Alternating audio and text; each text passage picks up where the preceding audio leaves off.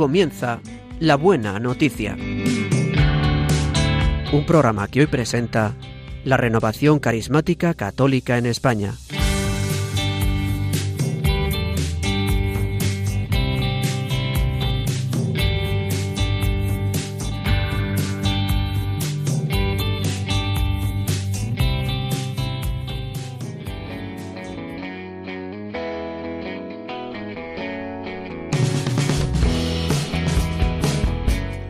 Bienvenidos a una nueva edición del programa de la Buena Noticia. Hoy sábado 1 de octubre comentaremos con ustedes la palabra de la liturgia correspondiente al vigésimo séptimo domingo del tiempo ordinario de este año litúrgico en el que proclamamos el Evangelio de San Lucas. Hoy el programa va a ser conducido por la Renovación Carismática Católica y estaremos con ustedes Pilar Álvarez. Buenos días, Pilar. Buenos días. Ana Ruiz. Buenos días, Ana. Buenos días. En el control de sonido, Juan Manuel González. Buenos días, Juan Manuel. Muy buenos días. Y el que les habla, Rodrigo Martínez.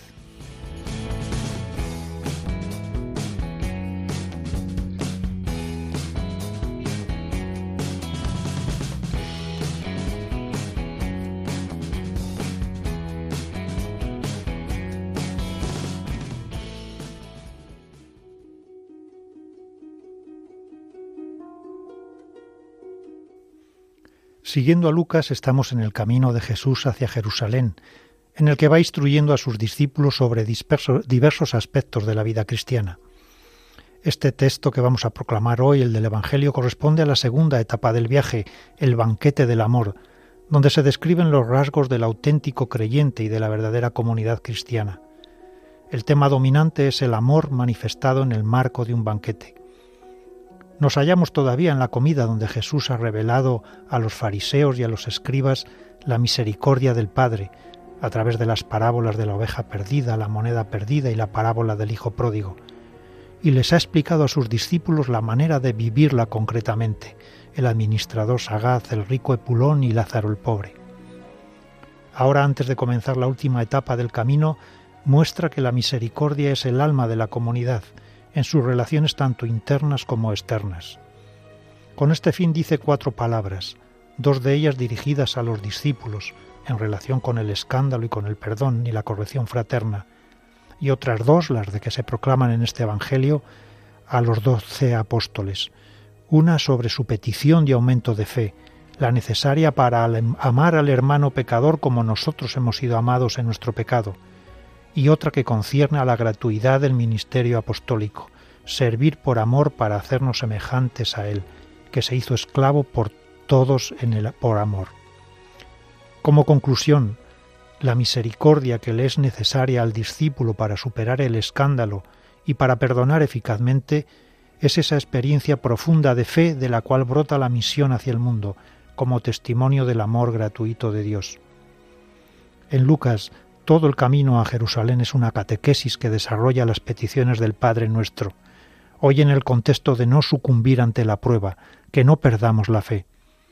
El pasaje que vamos a leer tiene pues una fuerte vinculación con la vida comunitaria. Nos invita a tomar conciencia de la fuerza de la fe y nos invita a servir con humildad, a sabienda de que no somos indispensables, de que no somos propietarios, sino que somos siervos e hijos.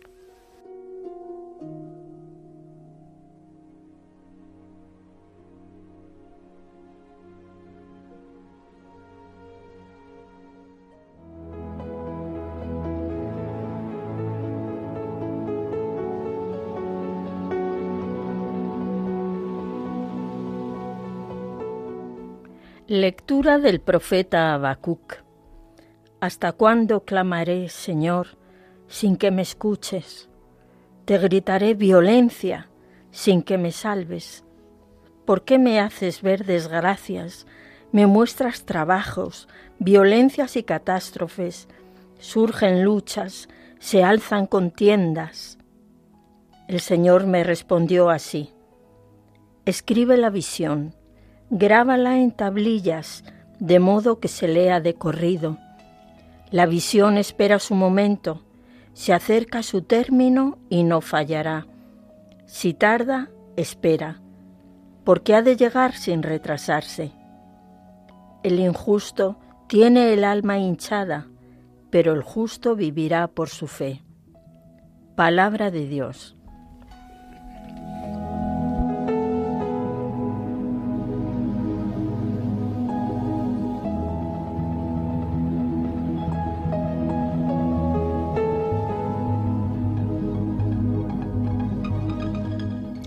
Habacuc es el octavo de los doce profetas menores, llamados así no porque sean menos importantes, sino porque su obra es más corta. No se sabe nada de él, ni siquiera su nombre se ha transmitido de forma unánime. Y dado que se identifica a sí mismo como un profeta en el primer versículo del libro, y debido también a la naturaleza litúrgica del mismo, algunos estudiosos piensan que el autor pudo haber sido un levita profeta del templo. Por su parte, la tradición rabínica sostiene que Habacuc era el hijo de la mujer sunamita que fue devuelto a la vida por Eliseo, como nos cuenta el segundo libro de Reyes.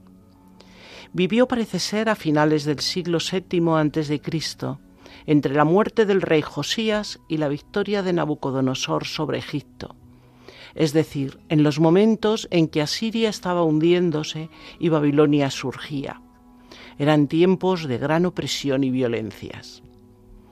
Por la armoniosa belleza de algunos de sus pasajes, por la nobleza y la originalidad de sus imágenes y por la sinceridad del acento, el libro de Habacuc, compuesto probablemente en una atmósfera litúrgica, aunque corto, es uno de los más atractivos de la Biblia. Está formado por una colección de lamentaciones, de oráculos, de amenazas y una plegaria bellísima y por eso se divide comúnmente en dos partes. Una primera que se lee como un diálogo dramático entre Dios y su profeta, y una segunda que es una especie de oda lírica con las características habituales de un salmo. El pasaje proclamado, que pertenece a la primera parte, se abre con un lamento de Habacuc a Dios pues sobre la prolongada iniquidad de la tierra y la opresión persistente del justo por el impío, porque es que en este momento no había ni ley ni justicia en Judá. La contestación de Yahvé será una alarmante visualización de su justicia que está por ocurrir. El impío, el que no actúa según la voluntad de Dios, está destinado a caer, y el justo, en cambio, que confía en Dios, por ello tendrá la vida. Los pasajes de Habacuc son citados por autores del Nuevo Testamento y su mensaje ha inspirado a muchos escritores modernos himnos cristianos.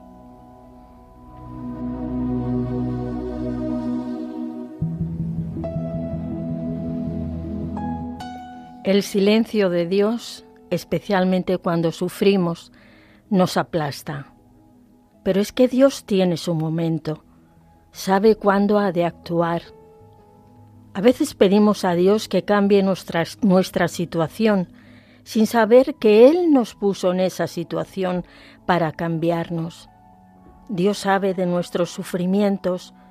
No le gusta vernos sufrir porque nos ama, pero cuando Él lo permite es porque de ahí saldrá algún bien para nuestra conversión, aunque en ese momento no seamos capaces de entenderlo y desde luego nos sostendrá en el momento de la prueba, de alguna manera. Debemos creer firmemente en esto y pedir la gracia de Dios para poder hacerlo. Recuerdo el himno de laudes donde dice, Pon Señor tu cuerpo y tu palabra en el desierto de mi corazón.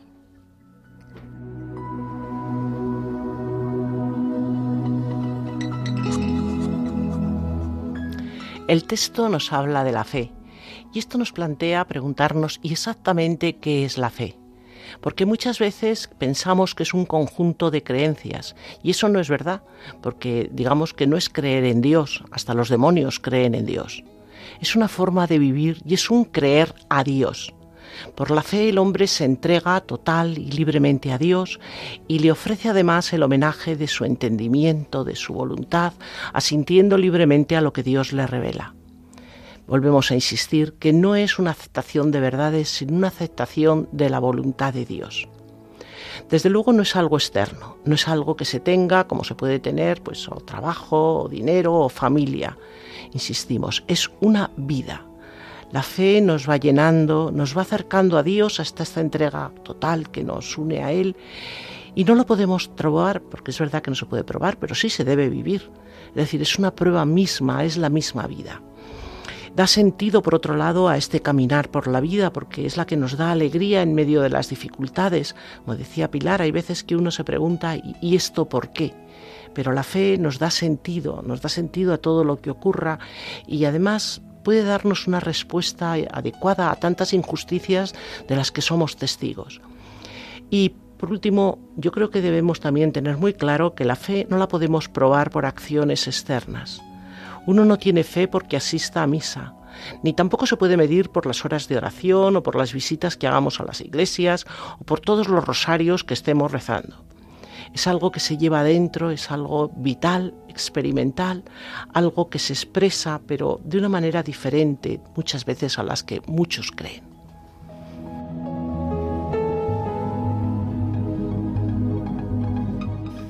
Como ha dicho Ana Habacuc, eh, está en un país, en el reino del norte, Israel, en medio de un reinado de un rey impío, un reinado de injusticia y de iniquidad. Siempre que hablamos de profetas lo relacionamos con profetas de calamidades, con anuncio de, castigos, pero no es así. El profeta no solo denuncia, sino que alienta. En medio de la oscuridad, en medio del sufrimiento, en medio de, de, la tiniebla donde uno parece no vislumbrar nada, donde uno puede llegar a la desesperación, el profeta anuncia y proclama que Dios está junto a nosotros, que Dios está con nosotros. El propio Abacub, en el capítulo 3, tiene un cántico precioso que es el que proclamamos habitualmente en, laudes. Este jueves pasado lo, lo hemos proclamado. Y dice así, tranquilo espero el día de la angustia que sobreviene al pueblo que nos oprime. Aunque la higuera no echa yemas, las viñas no tienen frutos, aunque el olivo olvida su aceituna y los campos no dan cosechas, aunque se acaban las ovejas del redil y no quedan vacas en el establo, yo exultaré con el Señor, me gloriaré en Dios mi Salvador, porque el Señor soberano es mi fuerza, Él me da piernas de gacela y me hace caminar por las alturas. Y qué distinto es afrontar el sufrimiento, la contrariedad, el rechazo, la enfermedad, todo aquello que nos hace precipitarnos en la desesperanza, en la desesperación, Qué distinto es afrontarlo sabiendo que Dios está con nosotros, que Dios camina con, nosotros y que Dios tiene un plan y un proyecto que aunque ahora no lo entendamos, un día se manifestará.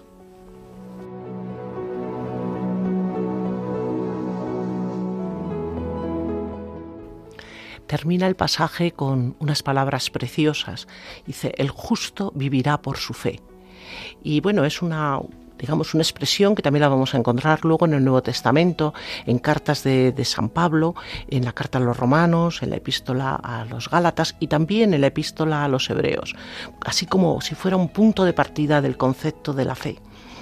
Porque es verdad que el justo vivirá por su fe, pero una fe que no nos la damos nosotros, una fe que nos da Dios, una fe que a veces nos supone muchas pruebas porque todos tenemos la experiencia de ser incomprendidos por la sociedad cuando se vive según la fe de Dios.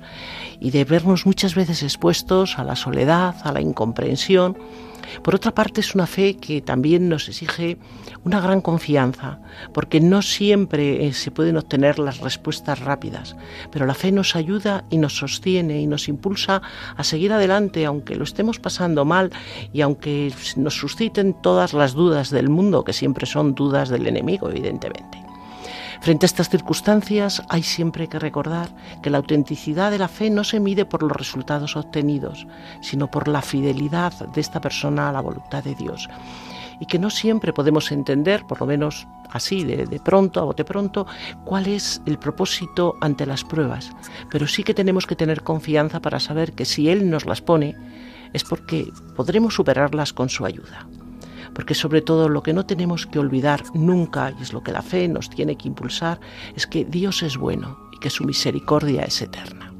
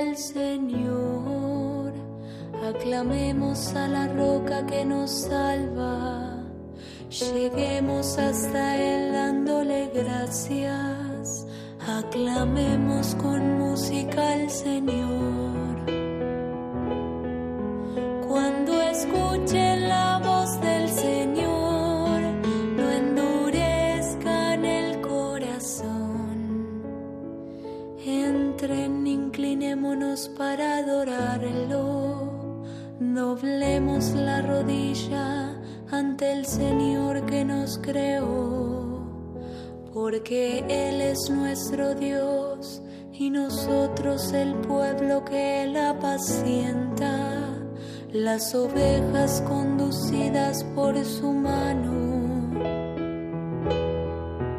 Cuando escuchen la voz del Señor,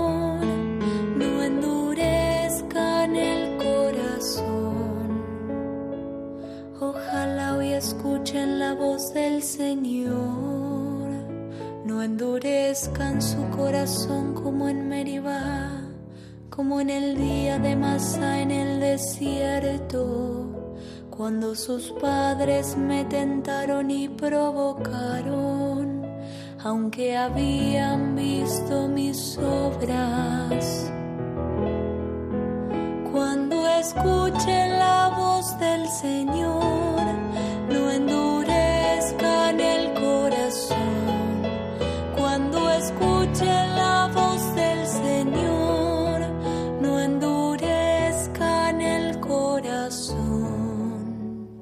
Háblame, Señor. Háblame al corazón para que yo te pueda escuchar, Señor. Porque si yo no te escucho, no te puedo bendecir, Señor. Soy tan pobre que necesito escucharte primero, Señor. No permitas que mi corazón se endurezca. Dame, Señor, oídos de discípulo, que yo escuche siempre, que escuche atenta, que me acerque a ti, Señor, allí donde tú hablas, por medio de quien me hablas.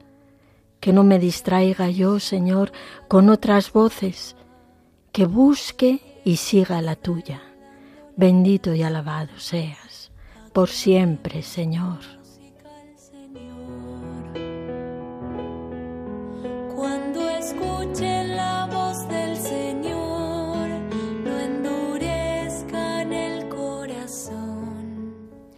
Qué consoladores, Señor, sabemos, sabemos que somos las ovejas de tu rebaño, que tú eres nuestro pastor, que nos cuidas y Señor, con esta convicción te adoramos y te bendecimos. Queremos postrarnos ante ti porque tú eres nuestra roca, tú eres nuestro refugio, eres nuestra única seguridad, Señor. Porque aunque a veces el mundo nos quiera distraer con otras seguridades, con otras, son falsas. Tú eres el único, el único que nos da este apoyo, este consuelo que nuestro corazón necesita.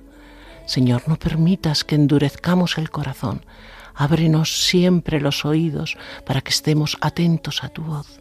Bendito y alabado seas. No endurezcan su corazón como en Meribá, como en el día de Masa en el desierto. Sí, Señor, cuántas veces he endurecido mi corazón como en Meribá, como el día de Masá en el desierto, y te te he lanzado quejas, murmuraciones, te he dicho por qué, Señor, ¿Por qué de tanto sufrimiento?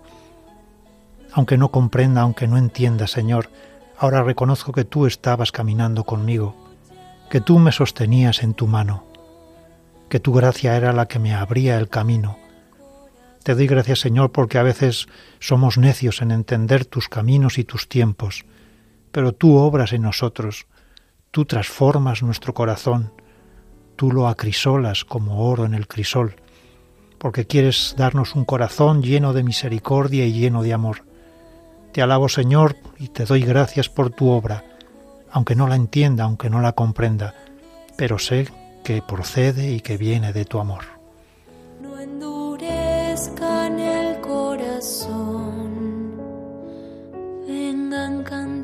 Con júbilo al Señor.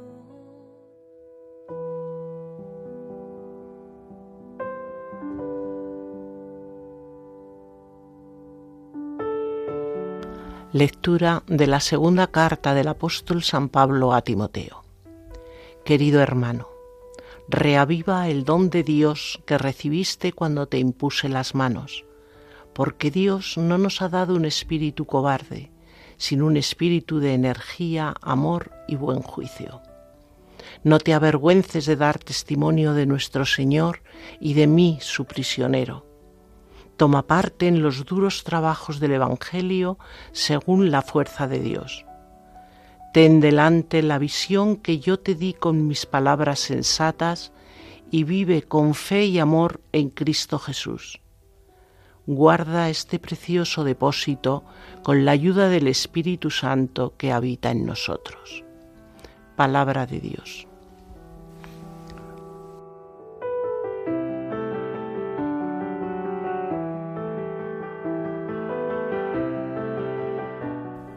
La segunda carta a Timoteo es, junto con la primera y con la carta a Tito, una de las llamadas cartas pastorales atribuidas a Pablo.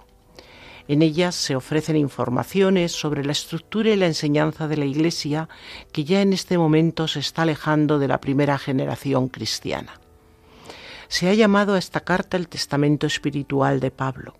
El apóstol la envió desde Roma, donde se encontraba prisionero por segunda vez poco antes de su martirio. Está dirigida a Timoteo, ese querido hermano, como dice la carta, pero que está mencionado muchas veces en las cartas paulinas y en los hechos de los apóstoles. Fue un fiel colaborador de Pablo y también responsable de la comunidad cristiana en Éfeso. Esta carta es como un testamento espiritual de Pablo, que está ya cercano a la muerte. Su perseverancia en las pruebas le convierte en un modelo para Timoteo. Por eso le dirige algunas exhortaciones de carácter general y vuelve a insistir sobre la necesidad de conservar intacta la verdadera doctrina. El tono de la carta, de todas formas, es más íntimo y confidencial y tiene recuerdos del pasado, noticias así más personales. De una manera conmovedora, Pablo se va despidiendo de su discípulo mientras aguarda el momento en que va a ser derramado como una libación y espera confiadamente la corona que el justo juez le tiene preparada.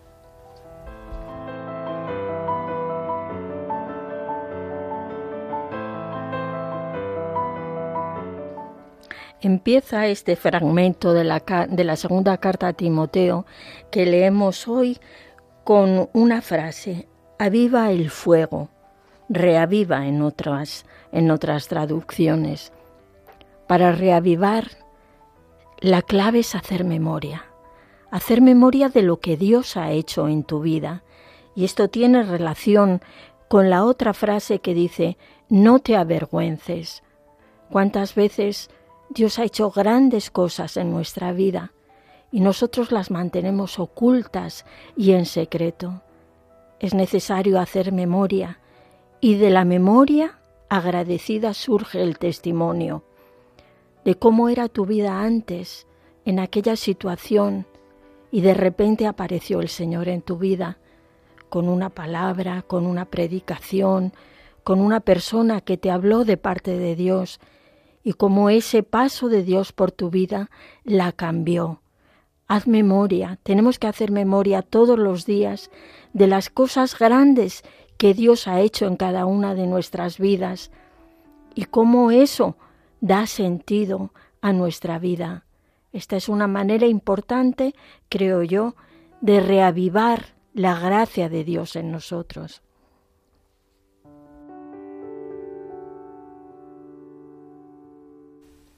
Desde luego Dios no pide nada que Él no haya hecho previamente porque enviando a su Hijo y infundiendo en nosotros el Espíritu Santo, pues Dios, digamos, nos ha dado ya toda la fuerza que nosotros necesitamos para este testimonio, como decía Pilar, que tenemos que dar con nuestra vida y con nuestras palabras. Y es que muchas veces sentimos miedo ¿Cuántas veces no hemos escuchado? Por ejemplo, yo recuerdo al Papa Juan Pablo II diciendo, no temáis.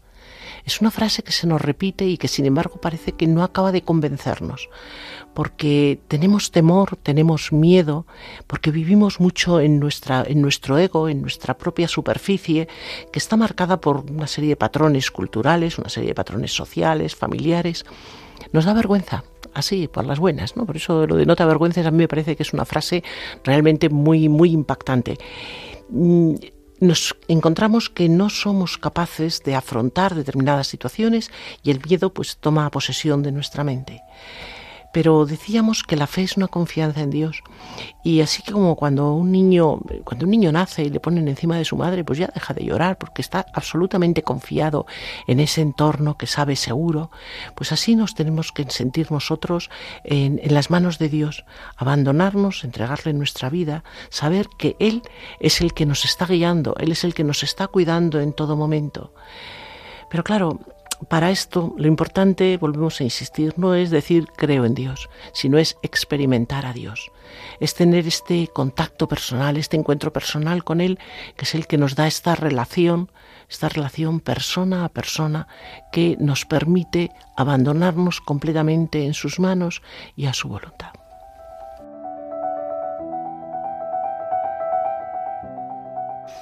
Cuando nos dice el apóstol que avivemos o reavivemos el fuego, de la fe, de la gracia de Dios, también es porque si no crece la fe, corre el riesgo de apagarse.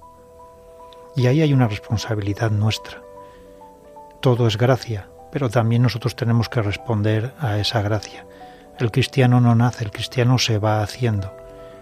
Y como nos dice Jesús en la parábola del sembrador, a veces esa semilla de fe puede ser ocultada por los abrojos, por las zarzas, puede ser impedida de crecer y de dar fruto. Y es ahí nuestra responsabilidad. Nosotros tenemos que acogerla, tenemos que desarrollarla, sobre todo en comunidad, que es donde más crece la fe, y como nos decían, el darla, porque lo que no se da no crece. Y esa es la responsabilidad a la que nos llama Dios.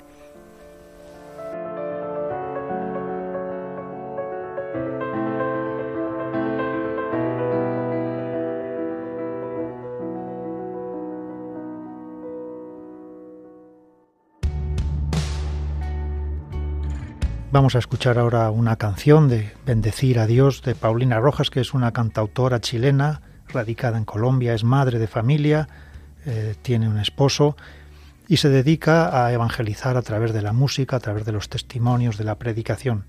Va a estar con nosotros el próximo mes de octubre aquí en, en España.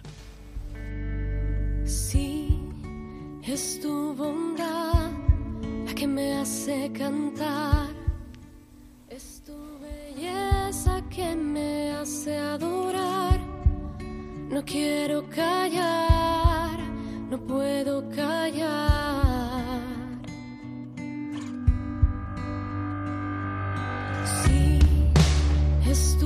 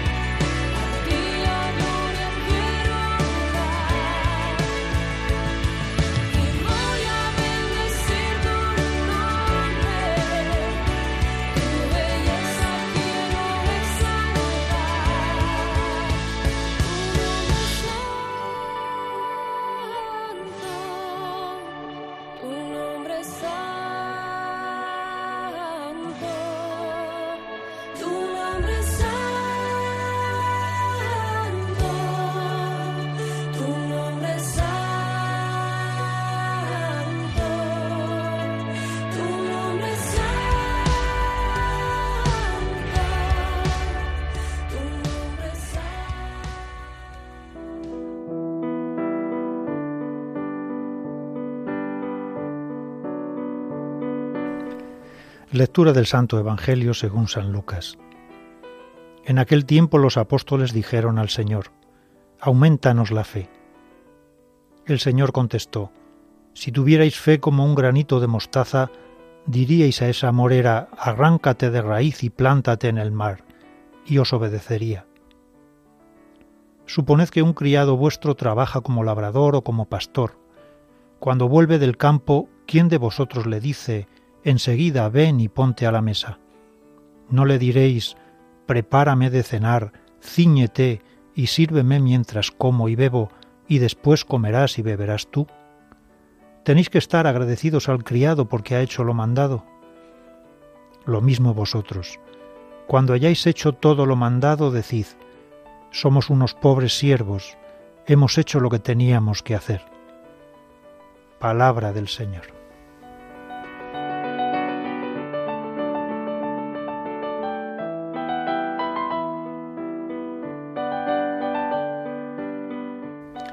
Estamos en la segunda parte del Evangelio según San Lucas.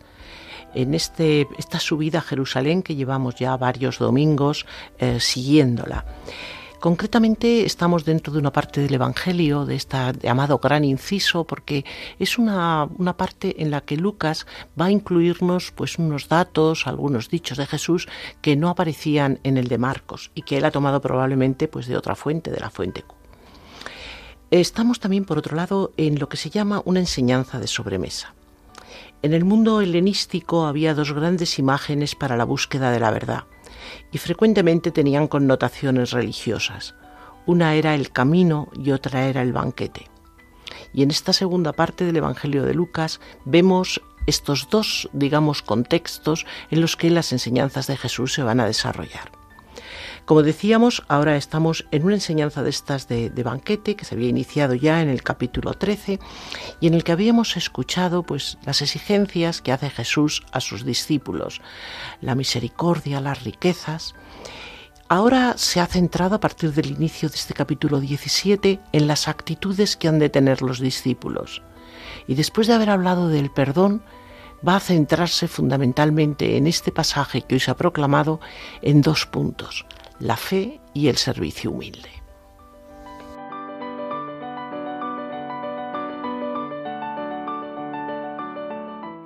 Todas las lecturas de hoy nos hablan de la fe y, ya hemos hablado de ella, pero resulta que nosotros a veces nos encontramos como estos apóstoles que decimos, Señor, creo, pero aumenta mi fe. Y la respuesta de Jesús es muy clara. No se trata de cantidad, sino de calidad, porque Él está poniendo el símil del granito de mostaza, que es sumamente pequeño. Ya nos decía antes Ana que la fe no es, conocer, la doctrina y adherirse a ella intelectualmente, dogmas, etc. Fe, la fe no es conocer conceptos, sino conocerle a Él, para podernos fiarnos de Él, necesitamos tener un encuentro personal, un encuentro en el que Él nos pueda seducir y así podremos fiarnos de Él. No podemos tener fe únicamente porque se la pidamos a Dios, tenemos que salir en su busca, buscando al Señor, buscar ese encuentro personal de tu persona con Él y Él ahí te va a seducir y entonces tu fe será como un granito de mostaza, pero será una fe viva, auténtica, y esa es la que mueve montañas.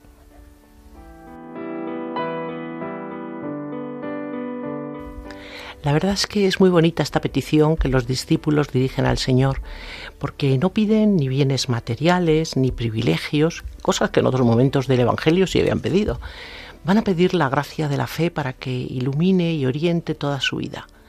Le piden la gracia de reconocer a Dios, de poder estar en relación con Él, relación íntima, de recibir sus dones, incluyendo el valor, el amor, la esperanza.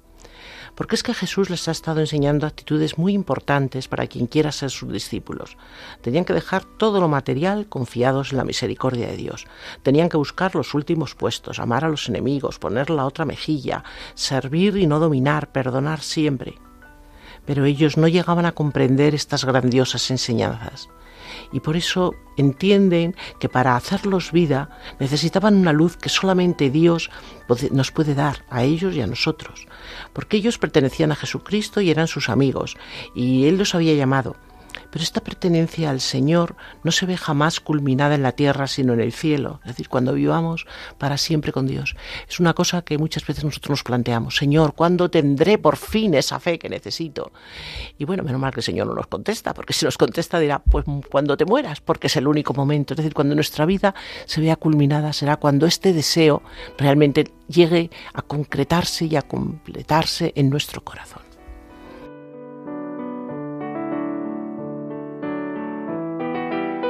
Llama la atención de que esta petición de aumentar la fe viene justo de la denuncia de dos pecados, el pecado de escándalo, de por sí grave porque induces al otro a hacer el mal, y el pecado dentro de la comunidad del que se convierte, pide perdón y tú le perdonas. Pero es cierto que cuando uno es ofendido y cuando el que te ofende te pide perdón, a veces aun con dificultad es fácil de perdonar, pero hay una fe que se necesita por encima de todo, no sólo para ese perdón del que reconoce que te ha herido, sino perdonar antes de que nadie te pida perdón. Eso es lo que consiguió Cristo en la cruz cuando dijo perdónalos porque no saben lo que hacen. Ese perdón gratuito desde la cruz, aunque el pecador no se hubiera arrepentido, llevó a que del día de Pentecostés la multitud que escuchaba a Pedro se sintió compungida. ¿Cuántas veces yo necesito esa fe? La fe para perdonar al que reconoce que me hace daño, pero sobre todo aumentar mi fe para perdonar a aquel que no lo reconoce, sabiendo que mi perdón gratuito, porque lo que recibo de Dios lo doy gratis, porque me asemejo a Cristo, lo que doy gratis producirá un efecto de conversión en el otro. Por eso con los apóstoles yo también digo, Señor, aumentame la fe.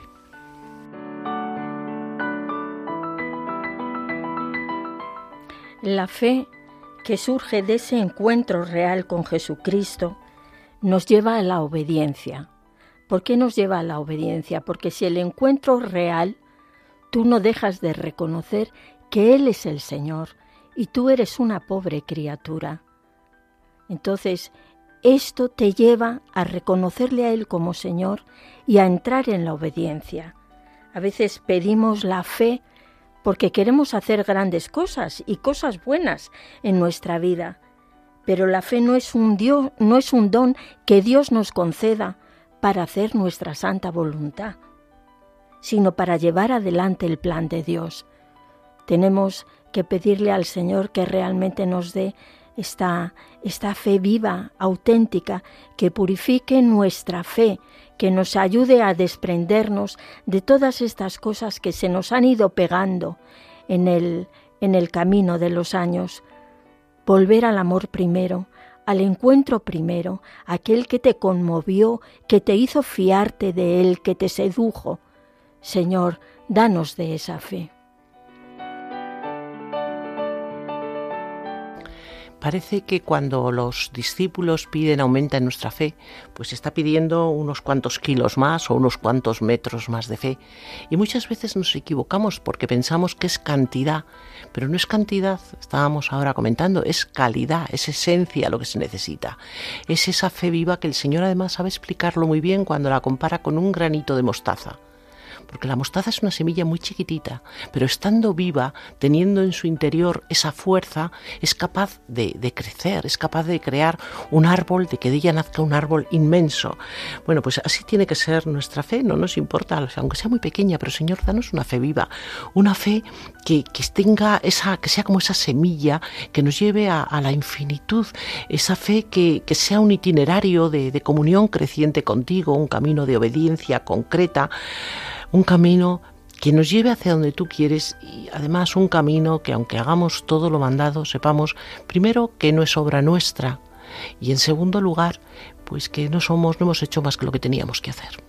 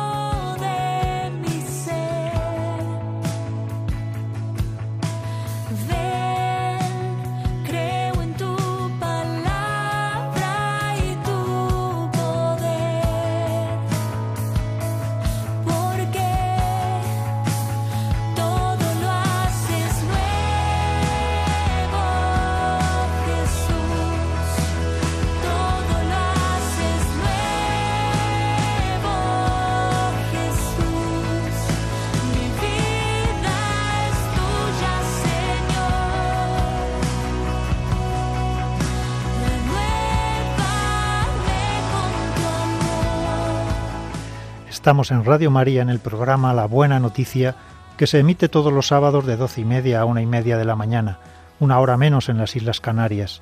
Hoy conducido por la Renovación Carismática Católica. Estamos acompañándoles Pilar Álvarez, Ana Ruiz y Rodrigo Martínez.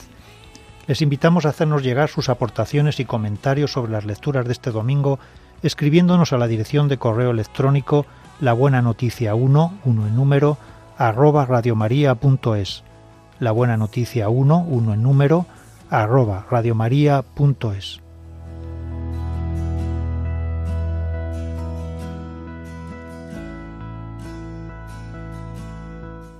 La segunda parte del Evangelio nos ha presentado una enseñanza de humildad, porque ante Dios nunca somos acreedores, siempre somos deudores. En este sentido, Santa Teresa de Calcuta, que fue maestra de humildad y de servicio, nos instruye al respecto. Ella dice, sé siempre fiel en las cosas pequeñas, porque en ellas reside nuestra fuerza. Para Dios no hay nada pequeño, nada disminuye. Para Él todas las cosas son infinitas. Practica la fidelidad en las cosas mínimas, no por su propia virtud, sino porque la cosa más grande es la voluntad de Dios. No busques actos espectaculares.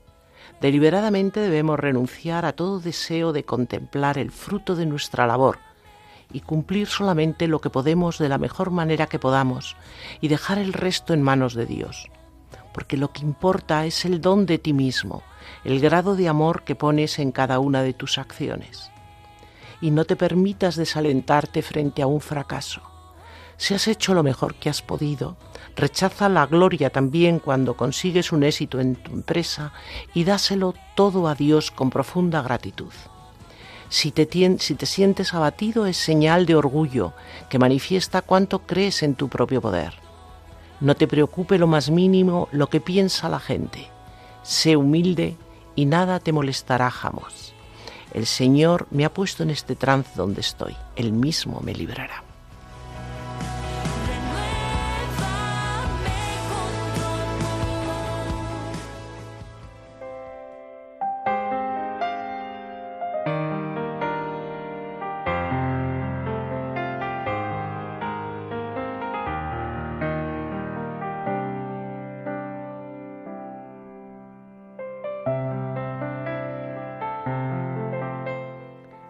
Espíritu Santo, ven y llénanos por completo.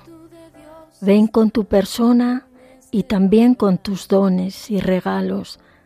Ven especialmente en esta mañana con el don de la fe, esa fe viva y auténtica que nos haga de verdad exclamar con Santa Teresa que muero porque no muero. Bendito seas, Señor guiar, el Espíritu de Dios está aquí. El Espíritu de Dios está en este lugar. Señor, te doy gracias por tu palabra, porque tu palabra da luces a mi pobre entendimiento. Y yo entiendo con ella que muchas veces lo que quiero hacer no es fruto de la fe, no es fruto de, deseo de ah, servirte a ti, sino que hay otra serie de, fin, de connotaciones que se han colado, Señor. Yo te pido que me des esa limpieza de ojos para que yo vea realmente qué es lo que quieres tú, que no es el camino glorioso, que no es el camino quizá de los aplausos, es el camino de tu servicio y de tu santa voluntad. Señor, danos el Espíritu Santo, que nos ilumine en todo momento, que nos ayude a seguir por tu camino y a cumplir tu voluntad bendito y alabado seas. Muévete en mí, muévete en mí, toca mi mente y mi corazón, llena mi vida de tu amor, muévete en mí. Sí, Señor, te, te doy gracias porque tú has derramado el don de la fe en nuestros corazones te pido, Señor, que aumentes mi fe, que aumentes mi fe para tener tus mismos sentimientos, que transformes mi corazón para que tenga entrañas de misericordia como tú las tienes, que aumentes mi fe para ser instrumento de bendición como tú eres fuente de bendición, que yo pueda ser también instrumento de perdón como tú eres fuente de perdón. Y ayúdame, Señor, a no, a, no a buscarme a mí en el servicio, a buscar tu gloria, a buscar tu gracia. Bendito y alabado seas.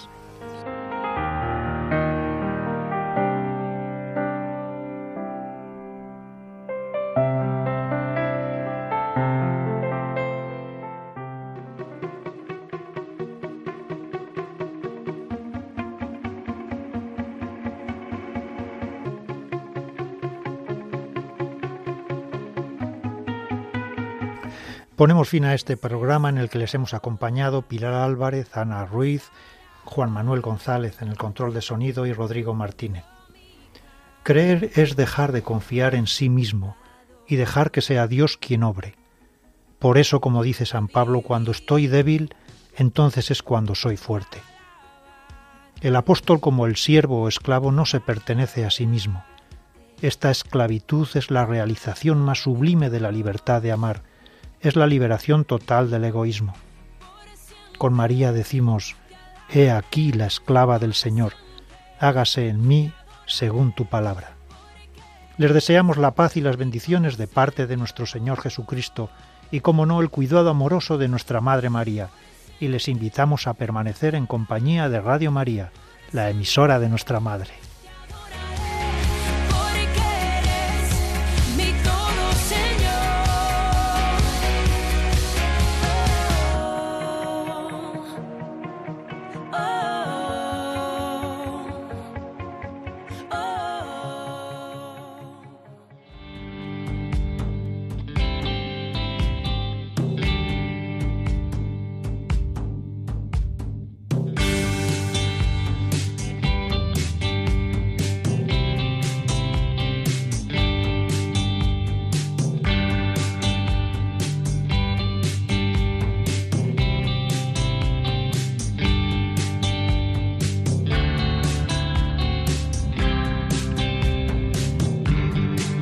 Termina La Buena Noticia. Un programa que hoy ha presentado la Renovación Carismática Católica en España.